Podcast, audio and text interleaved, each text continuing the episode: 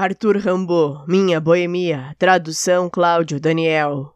Eu caminhava, as mãos soltas nos bolsos gastos. O meu paletó não era bem o ideal. Ia sob o céu, musa, teu amante leal, ah! E sonhava mil amores insensatos. Minha única calça tinha um largo furo.